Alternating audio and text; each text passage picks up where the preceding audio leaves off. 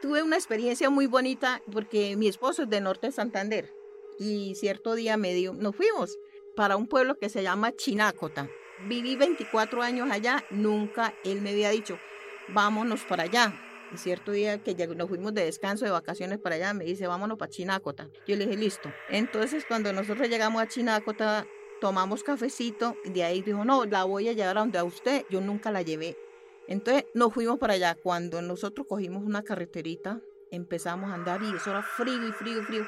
Conocí plantas hermosas que jamás en mi vida los he visto ni acá en Antioquia una experiencia muy bonita porque yo disfruto mucho, la, observo mucho las plantas.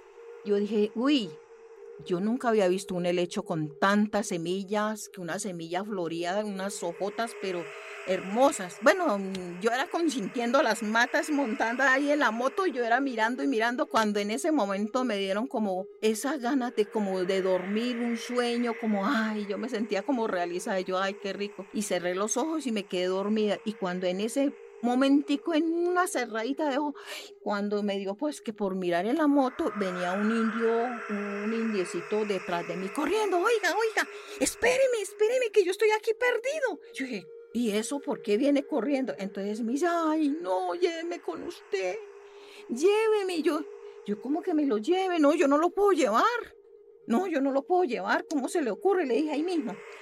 Porque una de las cosas cuando cuando uno tiene eso, a uno se le pegan los espíritus, porque los antepasados, donde sea, guardan sus cositas. Entonces, cuando no, yo no lo puedo llevar. Lo primero que papá decía, cuando yo empecé en ese proceso, papá decía, cuando usted encuentra un espíritu en el camino, a donde lo encuentre, si le dicen a usted, lléveme primero, pregunta, hable y negocie con él.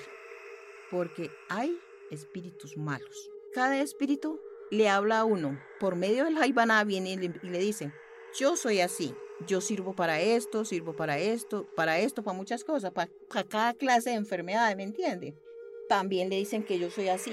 Si usted es de mal genio usted sufre de soberbia, es de, de mala fe, no, no la debe utilizarlo, porque uno puede hacerle un mal a otra persona por medio de uno sin querer hacerlo, lo puede hacer. Entonces, esa es la condición y el compromiso que a la que se compromete uno. Mucha gente, por ejemplo, un jaibaná, yo puedo tomar un jai con, con otro jaibaná, pero yo tengo que preguntarle y ponerle cuidado cuando el jaibaná le va a dar de un banco a uno, cuando uno va a tomar un espíritu, tengo que saber primero y preguntar si es bueno o es malo, porque los mismos espíritus lo pueden joder a uno y uno puede joder, o sea, hacerle daño a los de la familia también.